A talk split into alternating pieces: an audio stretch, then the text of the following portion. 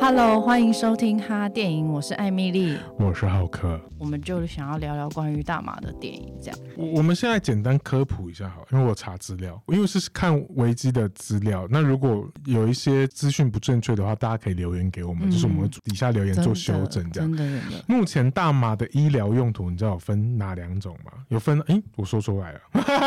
大麻有分两种，一种是医疗用途，一种是娱乐用途。娱乐嘛嗯对，那它的合法性就是因国家的政策不一样，嗯大多数的国家政策都受到联合国在一九六六一年的麻醉品单一公约，然后一九七一年的精神药物公约跟一九八八年的禁止非法贩运麻醉药品跟精神药物公约的影响。所以大多数的国家其实还是禁止将大麻用在娱乐目的，但是有一些地区为了采取除罪化政策，让他们让简单持有变成就是非刑事犯罪。什么叫做非刑事犯罪？就是简单来说，就是有点像交通违规，就在那个国家有大麻这件事情，其实只是跟大概跟交通违规差不多，哦所以它罚款很小啦。但其实还要分持有、贩卖或者是。哦，对对了啊，对对，就是，但是应该通常应该是持有罪比较轻，哦对。通常都是我印象中。嗯不过有一些地区还是会蛮严厉的，比如说在亚洲或是中东国家，就算少量持有大麻，就算我们台湾也是，就是、嗯就算是不行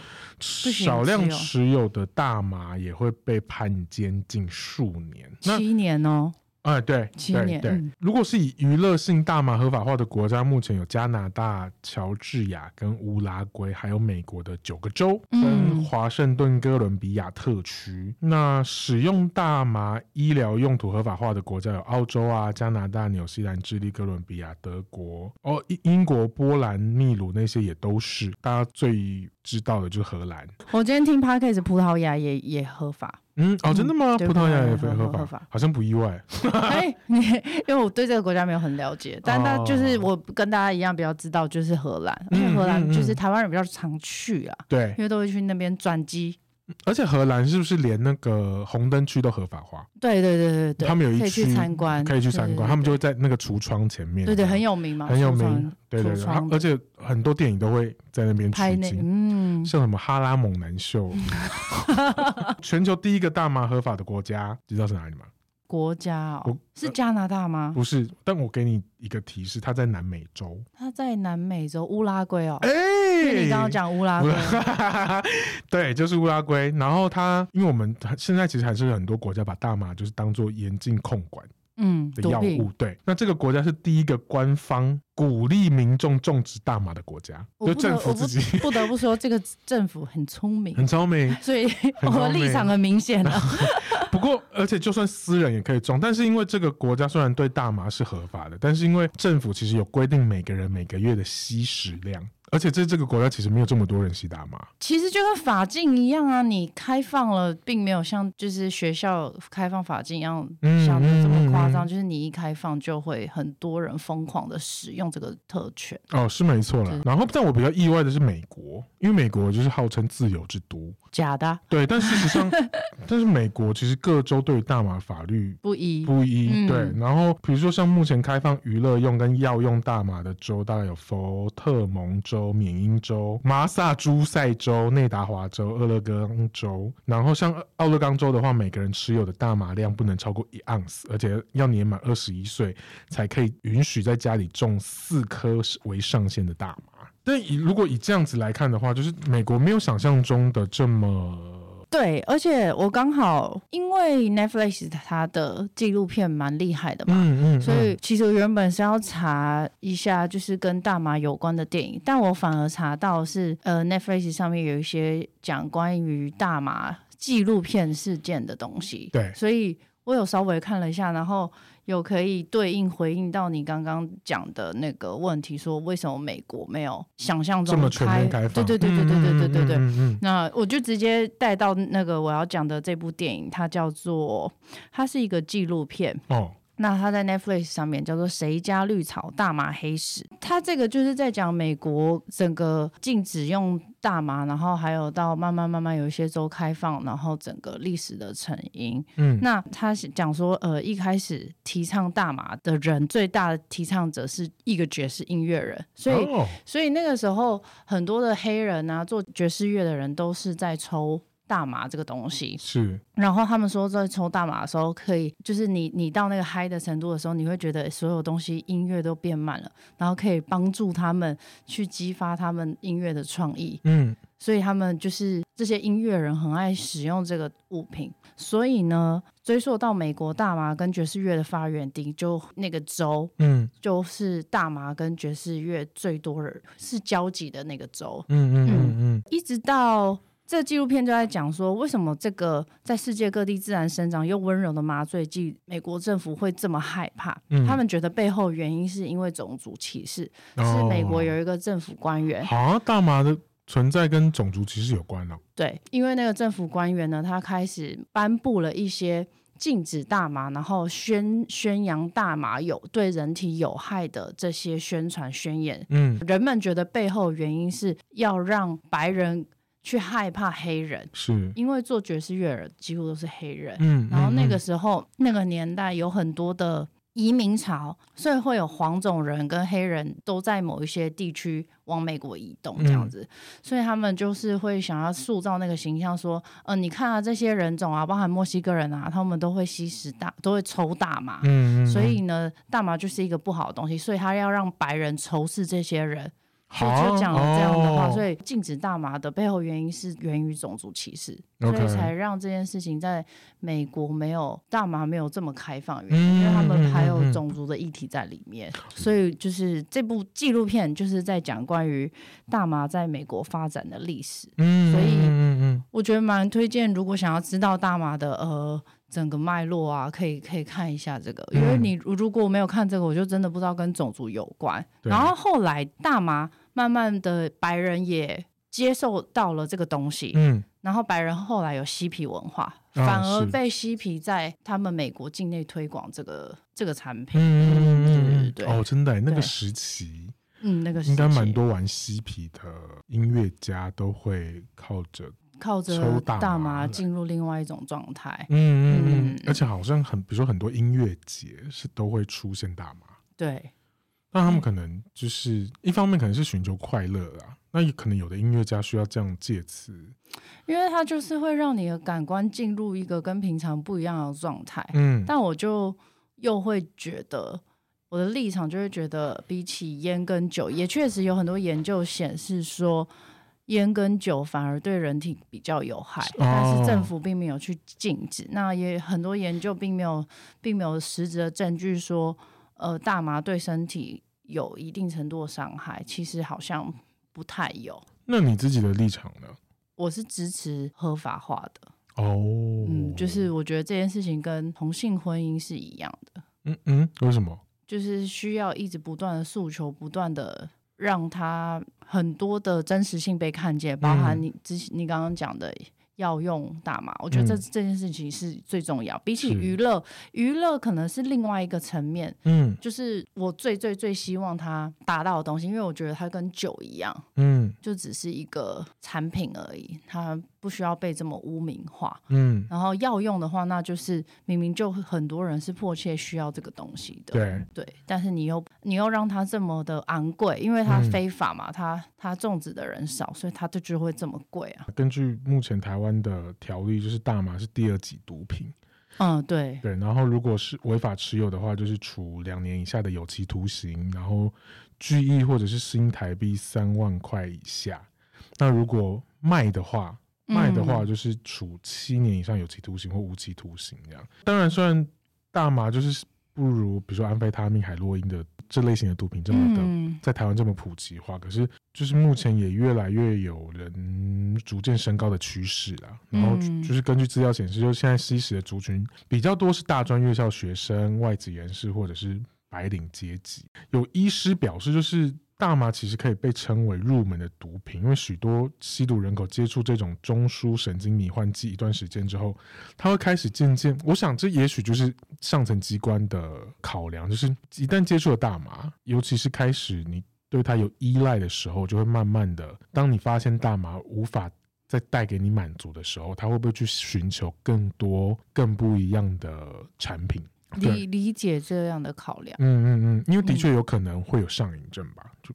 有有可能啊，我说有可能，对，这个会好依像赖这个好像还是在讨论中，因对为可能目前身边真的有可以合法一直使用的人，可以讨论的真的太少了。嗯，嗯大家可能嗯就是去国外，那这样短暂，所以目前没有这样子的例子。没错，所以，而且也好像研究也一直没有办法证实说这个东西会有依赖性，嗯，因为嗯都嗯是一嗯直大家说不会，对然后也也有听到有人觉得会，会。对，嗯所以就是还是一个位置这样子。我想，但有没有可能就是，比如说像我们可能看过的案例，或者是看过的一些电影啊、作品啊，会显示说大麻可能跟其他药物一样，就是有可能会有一种依赖性。我在看那个药用大麻的那个 Netflix 上面嗯的纪录片的时候，看起来是没有的。嗯，对对对，他他们不太会有病人的副作用，里面不太有依赖这个东西。对对对哦，对对对，但我个人立场是，我不你知道会担心这一块就对了。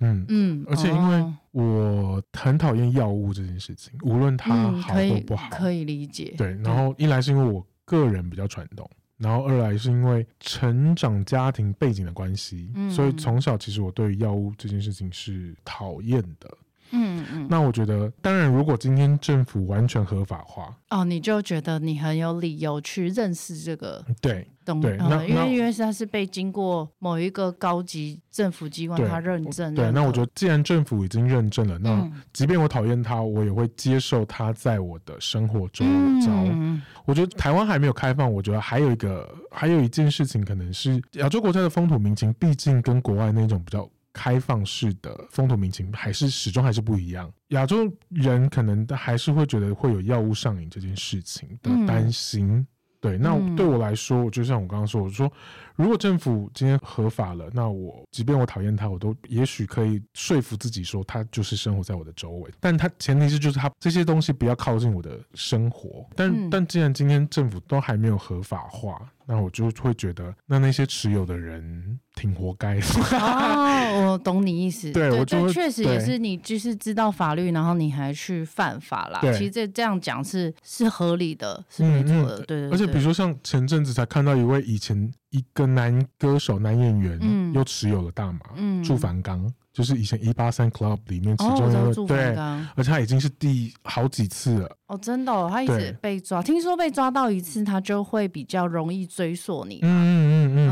哦。然后我就是想说，那你们都知道台湾不不行行啊，，你为什对么还，一为直什么在还要犯碰？对，嗯，但依我对大麻了解，我很想要，就是希望大家了解大麻跟其他毒品，就是在嗯我的世界里面，我觉得大麻是大麻，毒品是毒品。 OK 那我依然也是觉得呃毒品真的绝对不要碰，因为是，毒品在任何国家是都没有合法的。嗯除除非它是、嗯、某些成分可能是医疗用，所以是是医院才能持有。嗯嗯，那嗯我觉得《拆火车》这部电影就可以真的很好说明你你吸食毒品之后会产生哪一些很恐怖的状态。嗯 OK，对对对，但我个人没有很喜欢《拆火车》这部电影，我知道它是一部很经典的电影，对，那我是因为它很经典所以去看。但我没有看过哎。哦，真的是因为哎，是不是你对毒品电影没有什么兴趣？我对太过迷幻的电影没有没有兴什么兴趣，趣，因为我我其实好像也会看了，觉得不过很像闷。像呃李安，李安曾经拍过一部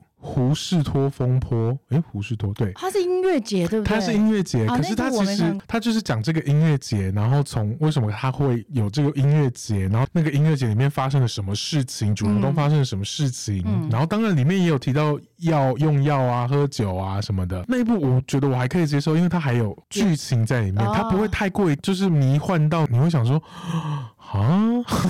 哦，我懂你意思。对就是如果我们很理性的去看《拆火车》，你就会不太理解以往麦奎格他到底在干嘛。对，他就是对他真的很，他真的太逃避现实，所以他整个活在自己的那个嗯、呃不知道在干嘛的世对界里面。可是我觉得呃也蛮好的，借由这部电影可以稍微了解一下毒虫到底在想什么。嗯他那个剧情真的蛮可怕的，反正他们一群人在地上一堆那种汤匙啊、燃烧的东西啊、嗯针筒，地上旁边有一婴儿爬来爬去，你有看过这画面吗？超恐怖的欸、有一个婴儿就在在这地些。上都是都是那些东西 OK 然后旁边就是一群这种二十出头左右的大人，人就在那嗯每就起来就是打针，然后再躺下去 OK 再起来再打针嗯然后他就会制造那种恐惧感，所以有一幕就真的婴儿就死掉了，但你也不知道婴儿到底怎么死了，到底是被误、哦他自己误食还是怎么样，就不知道。嗯，就是我觉得这部电影有把吸毒的人的视角，还有呃让观众对于吸毒这件事情产生恐惧的这两个点做出来，嗯嗯嗯嗯我觉得嗯还蛮好的。还有他有把那个戒断，就是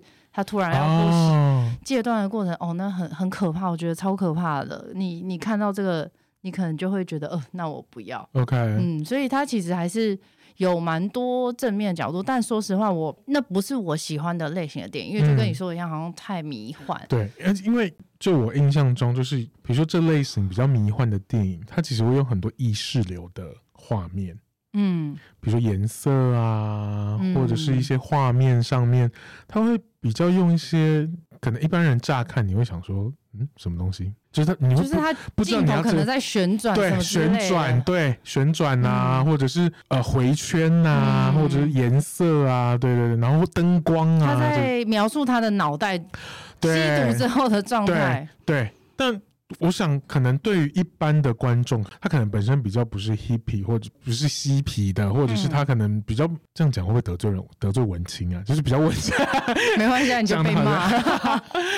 反正就是他可能比较看不懂这类型的电影的人，他们就想说。这这一幕到底要说什么，嗯或者是他看了可能会头晕。不过刚刚说到戒断，那说到戒断，我这几年这他不在我的本来今天要介绍的片段中，但我必须要讲一下，我这几年看到戒断的国片里面有一个人演戒断演的超好，郑仁硕。他在《邯郸》里面，就跟胡宇威演一部《邯郸》嗯然后他在里面从一个意气风发的一个小流氓，嗯，然后后来因为因故，然后就是反正染上了吸毒的陋习，然后胡宇威就是对他有愧疚，所以就把他带去戒断，然后他真他演戒断这些演的超级好。我觉得演吸毒可能 OK，可是演戒断都演到你就想说他是不是真的有毒瘾，很痛苦，很很痛苦。痛苦。对，嗯然后他整个人消瘦，然后眼圈不可能靠化妆还是什么，但他演的真的超好。嗯，他是让他是我这几年看过，就是国片里面有跟毒品有关的电影里面，他演那个阶段演的真的超好的。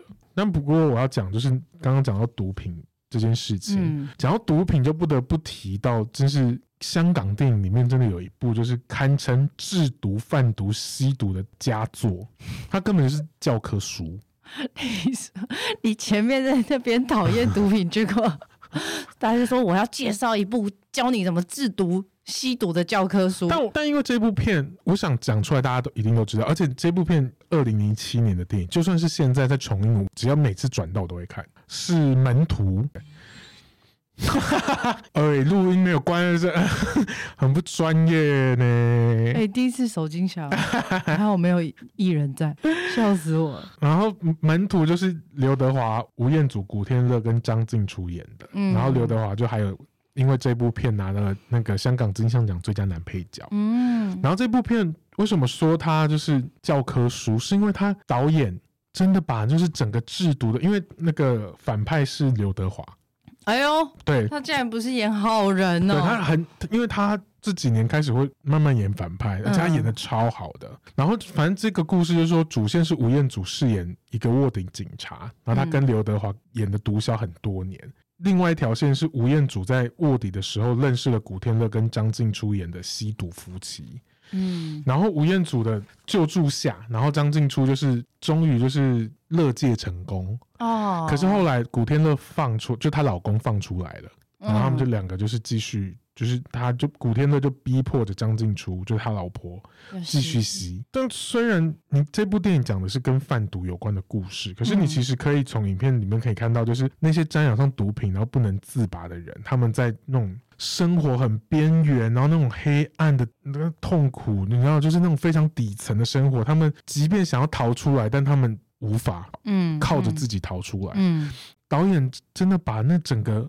他让刘德华去制毒、欸，嗯嗯，然后后那个制毒的过程，整个就是拍的非常的淋漓尽致，就是很真实，怎么弄白粉，然后白粉怎么弄成一块一块，嗯然后去到他要带吴彦祖去认识他整个卖毒的整个环境，整个上下应该说上下游，这个产业 链就整整个产业链，然后那整个产业链超级清楚的欸、哦，就是虽然过去也有很多电影可能会拍跟毒品有关的呃的作品的题材，可是很少有这么 detail 的。然后再加上整个画面超暴力，突然想说，哎，在说什么？ 你也喜欢超暴力是不是？很他的震啊暴撼力是是很形容词血腥哦，很血腥，很血腥。比如说有一幕是警察捣破了毒窟，嗯他们发现了刘德华的毒窟，嗯然后吴彦祖刚好在里面，嗯然后那个警察就。他们就把那个铁门的门锁撬掉，嗯可是撬掉之后那个门并没有开，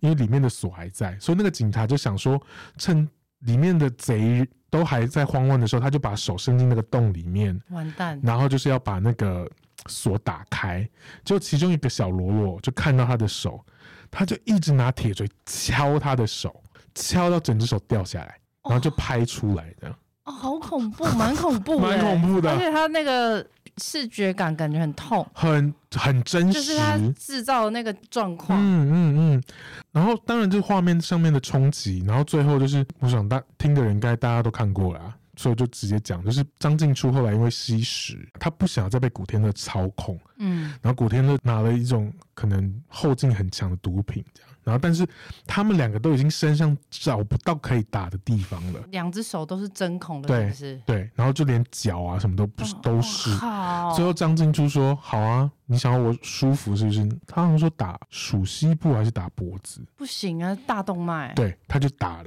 最后他就死掉了，然后他就死在吴彦祖的家里。可是那时候吴彦祖跟刘德华去泰国不嗯，在，等到吴彦祖回来的时候，他就发现张静初死掉了，嗯然后全身都是老鼠。啊，好恶哦，蛮暴力的欸，对，就是那个画面是冲击到，就是你会觉得，就是那种吸毒人的黑暗，他也把它呈现出来了。嗯我觉得它呈现就是说，很多人其实都不知道为什么那些人要吸毒，可是那些吸毒人可能就是靠着毒品来获得快乐跟满足，嗯，但他们其实就是这些人都是空虚，他们就是生活过得过得很空虚，他们不知道要用什么来填补心灵上面的那种空洞，嗯所以他们就靠着吸毒这样，然后给自己一时的快感，然后因为这种虚幻就让人就是上瘾。我觉得这部电影它最后有告诉大家说，就是你如果碰毒，我就算你只是贩毒，你自己不吸，你最后还是可能那个报应会回到自己身上。我觉得这个这部电影就是到现在都还是蛮让大家津津乐道的。嗯，对，那它剧情节奏是很你很喜欢的，是不是？哦，剧很。我觉得蛮紧凑的，哦是紧凑的，就是、嗯而且你会看到刘德华那种完全不一样的演技，哦啊，说到演技，这部片一定要提古天乐，他在里面饰演一个毒虫，你完全不知道，你完全看不出来那是他，就是让老婆死掉那个对嘛，你完全看不出来那是他，而且他跟女主角之间有一个女儿，小女儿，嗯，然后他他一直利用小女儿的书包去运毒，哎呀，好聪明哦，很聪明 哎、很聪明，很聪明。但他古天乐最后，但他就是整个化妆，然后演毒虫的样子，就超演的超好，我就真的觉得他那一部应该得奖，但他的、哦他的对手是刘德华，没办法。啊，我觉得那部片就是，嗯，如果真的还没有看过的人，大家可以去看一下。所以你剩下今天要介绍的都是讲毒品嘛？对啊，三部都是毒品，没有大麻，没有，没有大麻。那那你一是时想不到大麻有什么电影，但我后来想，哦，我那天推荐你的那个《大明星世界末日》哦，那个那个这这部片在合法合法串流没 有，啊、所以因为艾米丽追求合法串流，所以就没有看了。 不好意思，大麻 追求合法化合法化，对我们对对看电影对要对合法合法化，的没错没错。对，就真的没有我以前是租 DVD 来看，哦。对我有一阵子很喜欢租 DVD，嗯然后那时候就想说不知道租什么，就是想说租来看一下，然后你说很好看，但可惜我最觉近得就是超北没有西的，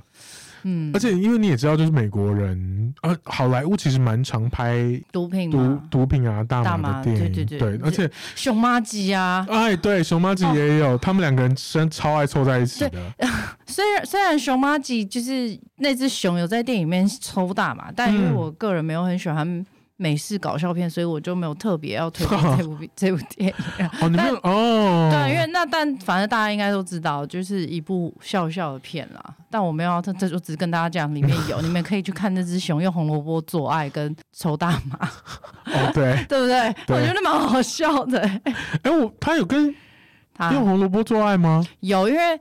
因为这只熊很色，可是对泰迪熊哪有鸡鸡？嗯，没有鸡鸡啊嗯，所以然后好像就有、哦对，你有、 OK，有我想想起起来来了，对，了就有一个嗯嗯画画面，他啊听到说是看知雄在干嘛，嗯哦，他嗯用嗯红萝卜。哎、而且好像他们是第一集还是第二集，然后就掉到大麻田呢、好像应该是第二集，因为我好像没有这印象，我只有看第一集。嗯，对对对对然后他们就整个抽潮海这样，看这只放熊飞自 己。超烦的那。你还要介绍什么？我再来要介绍的就是也是一样是纪录片啦，就是是顺着说要用大麻这件事情，嗯对，因为 Netflix 上面有一个纪录片就叫做《要用大麻》，哦然后它其实就是在讲说癌症用大麻用药的这些案例。嗯因为有很多人得了一些很严重的癌症，甚至是小 baby、小宝宝哦的头脑里面有癌症，有一些是根本就是没有办法治疗、没有办法开刀的，所以他们会去寻求特别的管道啊，因为他们有一些州是合法可以持有大麻的嘛是，对，所以就会有人在研究制作一些从大麻里面提炼提炼出大麻油，然后当做药用。所以那嗯嗯是它其实嗯就是药啦，所以他会有一些案例会找上他。那制作大麻油这个人，他本身也是因为他自己得过癌症，哦，所以他才去研。究别的药物这东西。嗯那他可能在嗯嗯嗯文献资料上面发现说，呃，大麻其实对于人体的交互作用里面，它会去补足一些我们营养素之间的缺乏，嗯它会补上去。我觉得其实你要看一下它里面很长的叙述会比较好理解。哎、而且不过是不是呃，比如说美国，他们会用要用大麻用在癌症上面。一般医疗体系是没有这件事情。哦、OK，, o k 所以纪录片里面的那个，等于是我寻找到一个有在制作这个药的偏门的人，他嗯不是、他不是合法，他就自己在他家厨房做这个东西，他跟她丈夫。哦所以里面有一个有一个生病小孩的妈妈，她就说：“我很难想象到现在的现代医疗，我还必须拿到那个药是人家自己在厨房土法炼钢的。”嗯，可是他没办法，因为那个药大麻这个东西，大家都都说有效，嗯所以他就找到了这个女生当他的实验者。嗯那当然也是要付钱啦。然后他的儿子因为用药之后，他有好多个案例，那是他儿子也。是其中一个，因为这个用药之后，你可以看到他在纪录片前面的状态跟后面镜头一拍他，你想说天哪，是同一个人哦、嗯不同人，因为人生病会长完全不一样的状态，嗯就是可能行动不方便啊，整个病恹恹躺在那边，所以这个纪录片是有追溯到说半年、一年、三年这些案例都啊身体里面的癌症都完全不见，好，是完全不见哦，对，嗯这么因为神奇，你脸超惊讶的， 对，是完全不见的结果。嗯那有年龄，呃，几乎都是小朋友，年龄有一个是 baby，就是还不到一岁的 baby，然后还有这么小，嗯很小，就是就不知道原因就有头。他有他那个癌症很很少见，什嗯嗯么视视丘什么什么癌，就等于是我们不太常听到的癌症，在头脑里面有长瘤，但是因为用了，用了大大麻麻油，油嗯它是像喂副食品一样，嗯然后或者是粘在奶嘴上面，它有一定的剂量，它不是说哦 OK，随便乱用。嗯嗯它就嗯是那个研究者说，它有一个剂量去测试测试，然后还因为一开始剂量用太少，因为他是婴儿，没有那么嗯小的测试者过，用太少，所以第一次去扫断层扫描的时候，妈妈一接到医生的电话狂哭。医生，嗯因为医生说，呃，癌肿瘤没有缩小，反而扩大，然后他们没有哦放弃，嗯他们就说那可能是剂量太少，我们还是相信这个药是对癌症是有效的，嗯 OK，所以他继续把剂量加强，然后到下一次再做断层扫描的时候，癌细胞有很多地方就就死掉了，嗯嗯然后还有的是一个是骨，就俗称骨癌嗯的，OK，青少年，他就嗯是从十十三岁就得了骨癌，嗯，然后到十七岁，然后他的脊椎啊，因为都是癌症癌细胞，哦，所以他的脊椎呃上半部就是我们脖子下面到背的很大一节脊椎是被拿起来，然后放、哦放钢筋还是什么替代的嗯嗯替代脊嗯椎的东西进去。 ，OK，但他因为开刀，所以多多少少有伤到神经的传导，所以他的手其实没有像我不们。太灵活，不太灵活，他手 OK 其实应该是功能性应该是没事，只嗯是神经的传导导致他不太能这么正常的运作。嗯，非常可怕。然后他的肋骨两边都已经拿掉两两根了。哇你，看，面对这样子状况的父母，有跟你说有新的呃方法，嗯，有你你可以用大麻试试看，哦会，你一定会会想是，试，因为嗯，有一些片段我真的都看到觉得很难过，含着，怎么含着？我累含啊着大麻吗？ 含着 含巧着克看到力含着 泪啊，很恐怖哎、就是嗯，你会你会看到这些东西，你就真的会希望说，如果它真的是有可能是有效的，嗯我希望它是合法在药用的。 ，OK，然后你看到这些人，他们后来没有办法再继续购买一样剂量的大麻，他们会不跟原本的人购买，转向跟别的制作者购买。嗯的原因是因为价钱太贵。然后那哦个其实拍摄者是站在制作的人那个视角，然后制作的人就说：“可是那其他人制作的方式可能就没有这么的好，或是怎么样？哦你真的不知道，因为价钱真的是一个差考很多对，嗯价钱是一个考量。 ，OK，你要一直拿这个药让你的小孩活下来，然后也也有也有一个消防，应该是消防员，他也是为了让他的小孩可以痊愈这样子。嗯，花了很多很多的钱啊。虽然后来他小孩癌症已经消失了，对，但是他还有有很大的一笔款项要偿还啊。哦，对，但是这是如果没有普遍合法化，可能会造成价钱昂贵的现象。然后甚至有嗯人会为了要取得这个东西，到处乱跟人家买啊，嗯跟药头买、对啊。那他跟药头可能骗你欸、嗯嗯，但他只是为他不是为了要开心要快乐，他只是觉得这个可能是一个有效的东西，因为他们 s- 生病癌症的人都有主治医生，那他们找主治医生都会定期追踪他们的状况嘛，嗯他们会跟主治医生说，我现在正在尝试一个新的药物，那大哦部分的医生都知道他们在尝试什么药物，并且也给予支持，并不反对。然哦，嗯，他说 OK，真的， OK 他访问医生，医生有讲，然后他说，如果这真的有效，那真的是非常好，但我们嗯完全不反对。那所以有的人就是，如果比较严重的话，就是化疗跟大麻用药一起。一起，嗯对，像那个 baby 一开始就是这样，所以他其实头上也是有开刀。哦，OK，一开始我们看片头的时候还没有，但这中间比较严重的还是有，嗯，嗯，所以它是两个嗯。嗯并进的。哦，所以国外的医生有一些医生是支持我觉这得样应子的该疗法，应该是说那个纪录片里面的医生刚好是指指，我觉得并不可能，不可能是每一个，是啦，对是啦，嗯因为毕竟一个东西再好，它始终有它的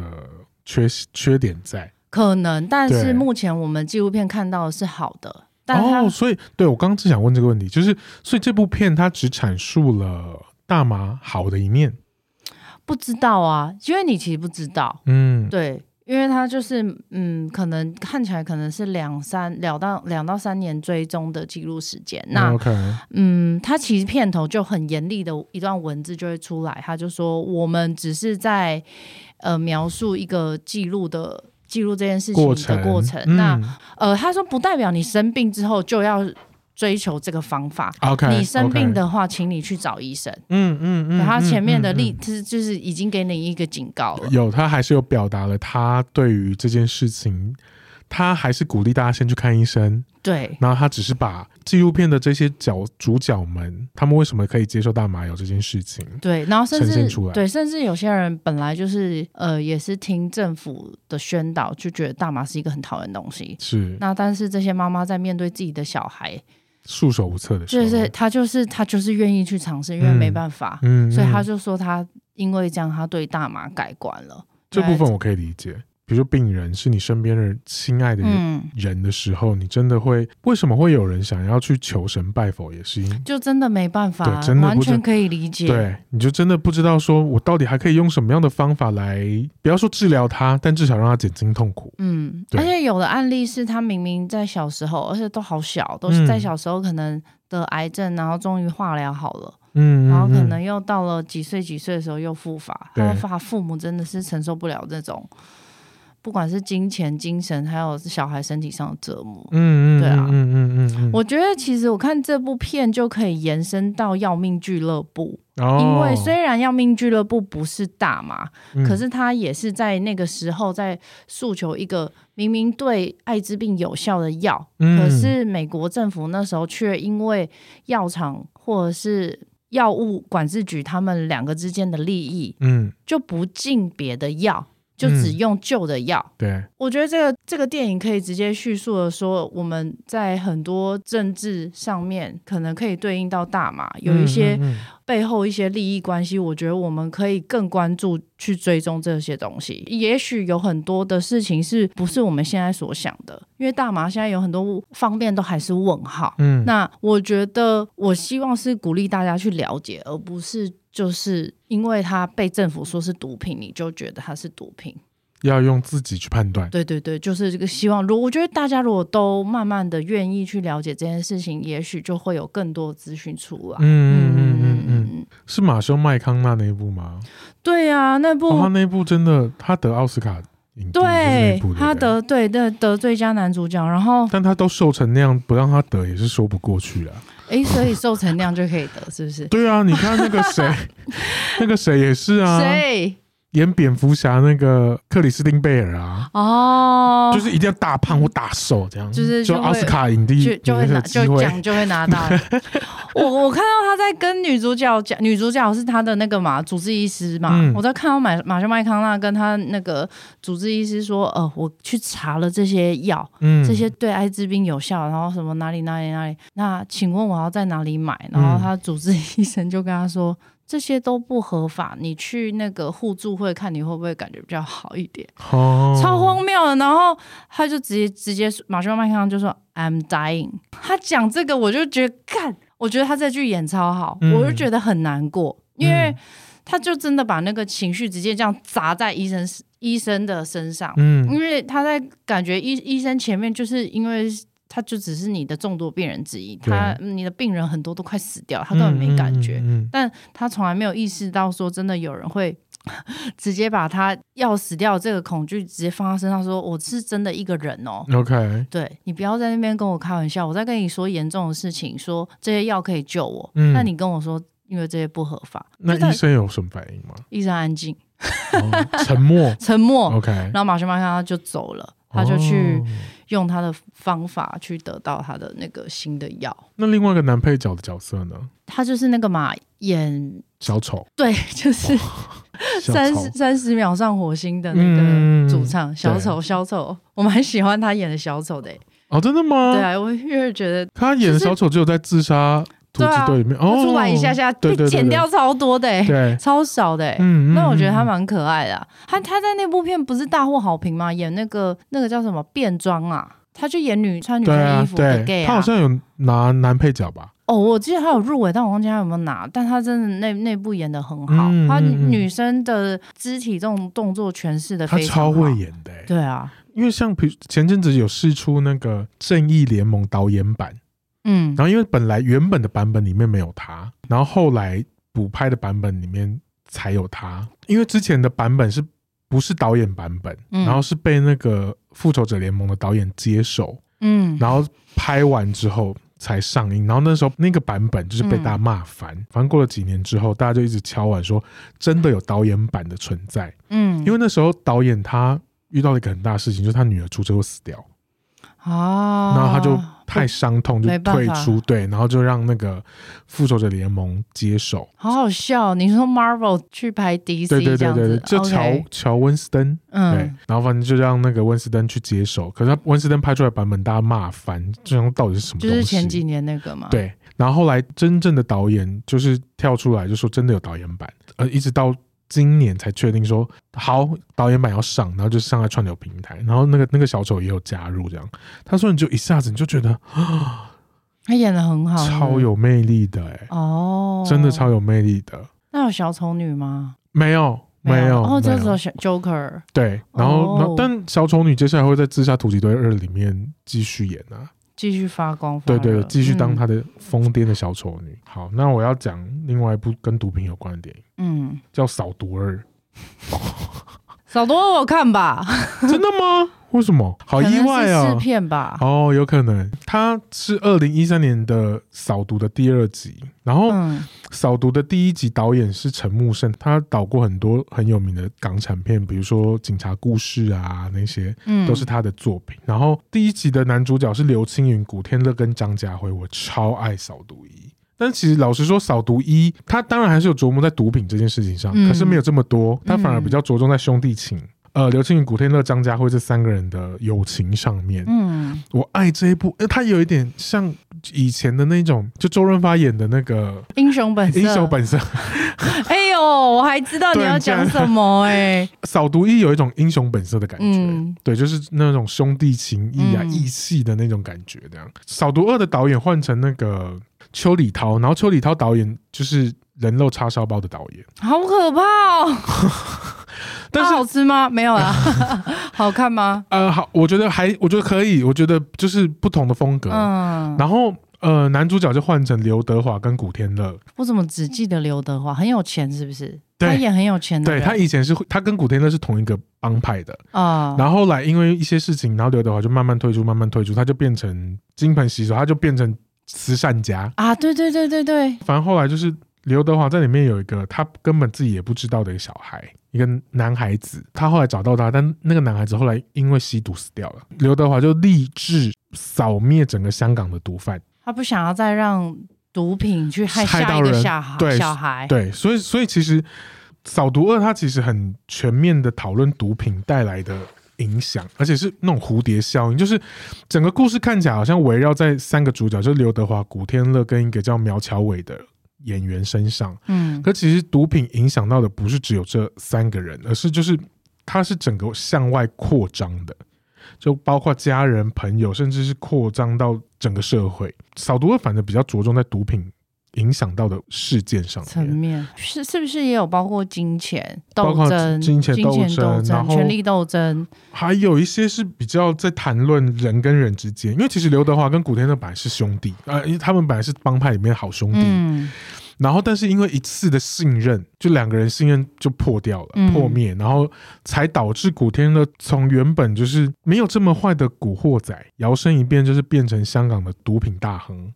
啊，那等于是要扫毒的头跟毒品的大亨，这样子讲是他们两个以前是好朋友。是好朋友，可是他们两个以前就是在帮派里面当好兄弟的时候，他们不碰毒，毒结果现在两个人都跟毒品超有关系。，对对，然后一个是想要消灭所有的毒品，嗯，然后一个是想要做到香港毒品大亨。我觉得这是一个比较激进，但是它始终是一个方法。就是刘德华在里面悬赏说，只要谁检举到就是古天乐贩毒的证据，他就给他一千万，他就直接向整个社会做发出悬悬赏赏金，嗯对，然后就真的整个动乱起来这样。但呃，我不得不说，我我始终还是比较喜欢扫毒一啦，我就是很喜欢那种兄弟情谊。嗯，嗯可是如果以扫毒这个片名来看的话，第二部的剧情比较紧扣在片名故事上面。哦，第一部还好，对，那是不是门徒他比较细节在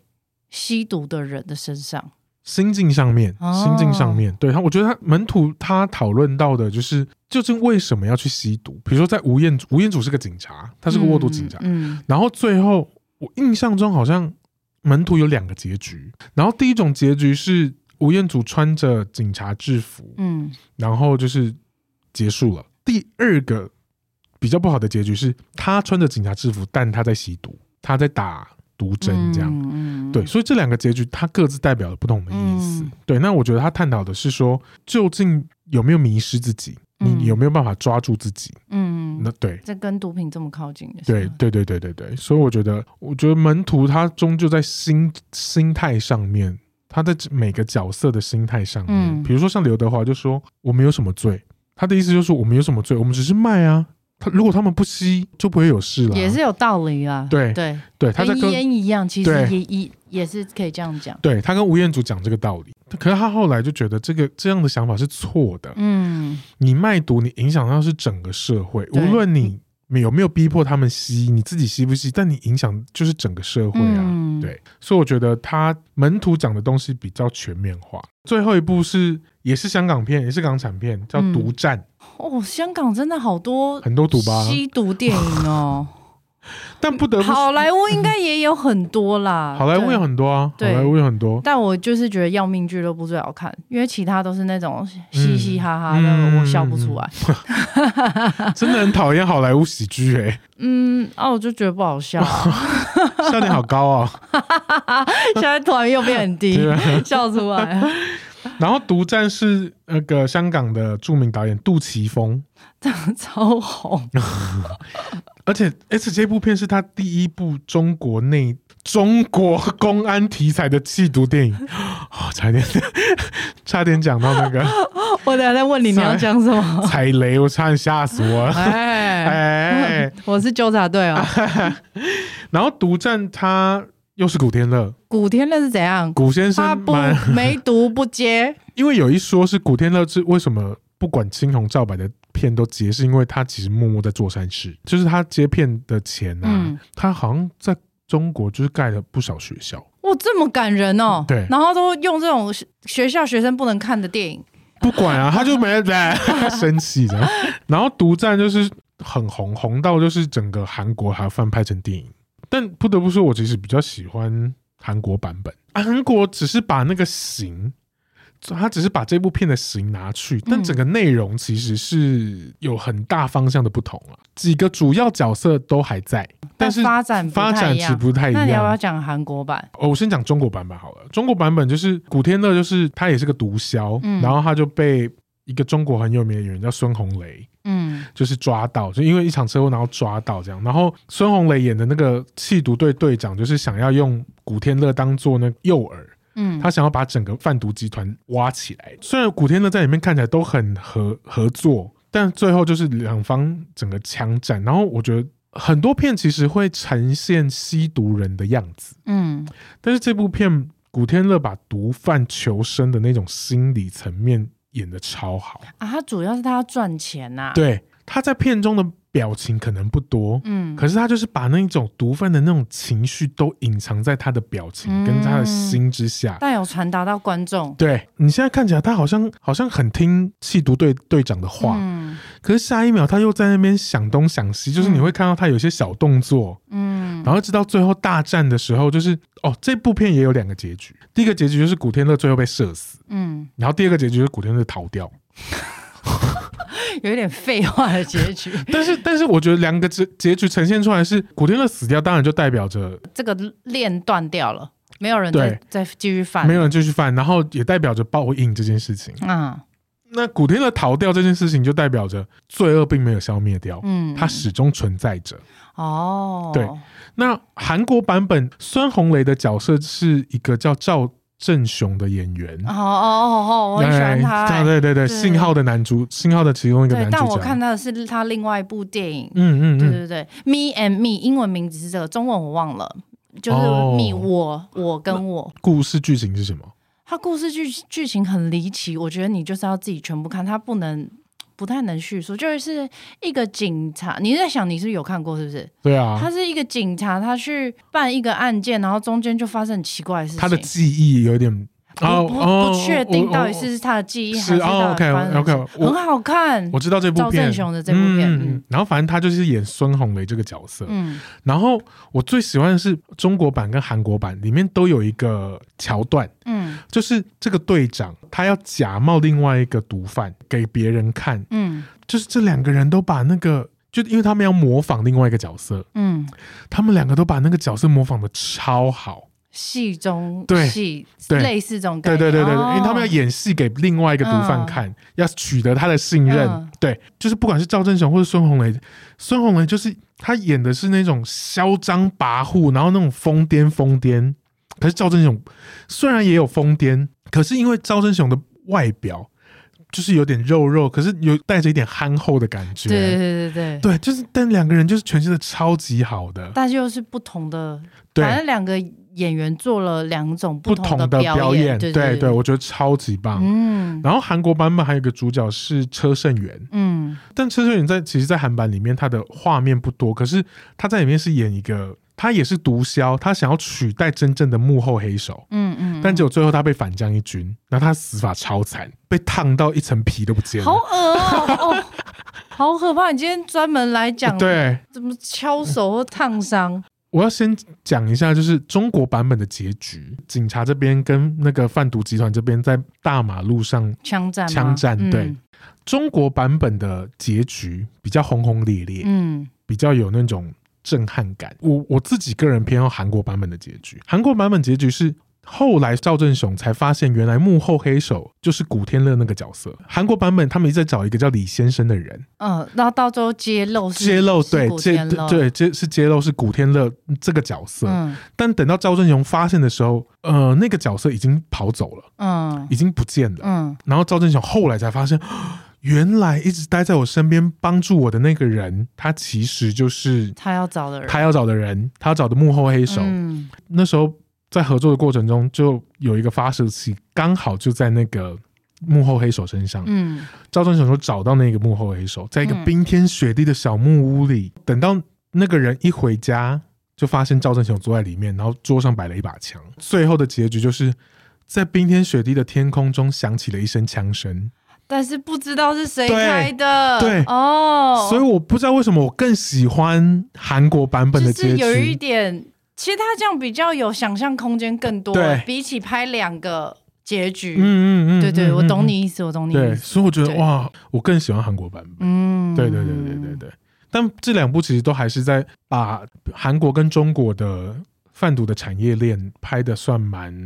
蛮仔细的。嗯嗯嗯，对。对对对，就是可以这几部电影可以让大家知道毒品产业到底在干些什么坏事，这样，嗯，然后吸毒会产生什么样很奇怪的状态。对，嗯我觉得这次的主题蛮有蛮有趣的是，除了我们两个聊了一些大麻跟毒品有关的作品以外，其实刚好也跟大家讨论，就对于大麻的想法。对啊，就是如如果你有任何想法，你可以欢迎留言给我们。嗯嗯嗯嗯，嗯，对，而且我们两个的态度是相反的，我觉得蛮有趣的。我可以听到一些对大麻有疑惑方面的心声啊，嗯嗯嗯多的嗯疑虑啊。因为如果我的同温层全部都是支持大大麻的，我对确实我同温层全部是支持大麻的，我真的吗我？找不到不支持的人。好像不意外。，哎，什么意 思？哎没有啊没有没有有。没有没有，没有，对，所以我其实听不太到这样子的声声音音跟疑虑，嗯对。但我觉得不同的声音都是需要交流的，不论是什么议题没，错。政治议题也是，嗯，婚姻或者是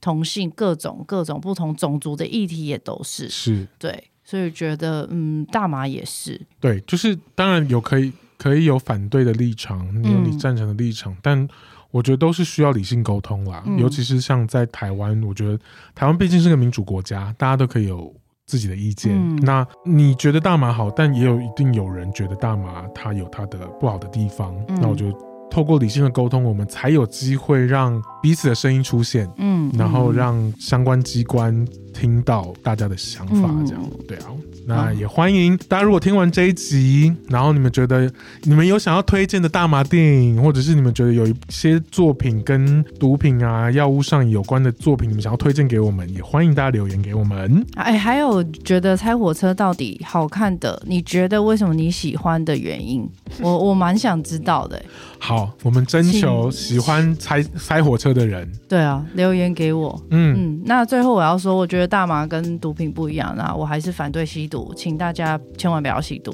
对好棒啊！ 好，谢谢大家， 谢谢大家，拜拜拜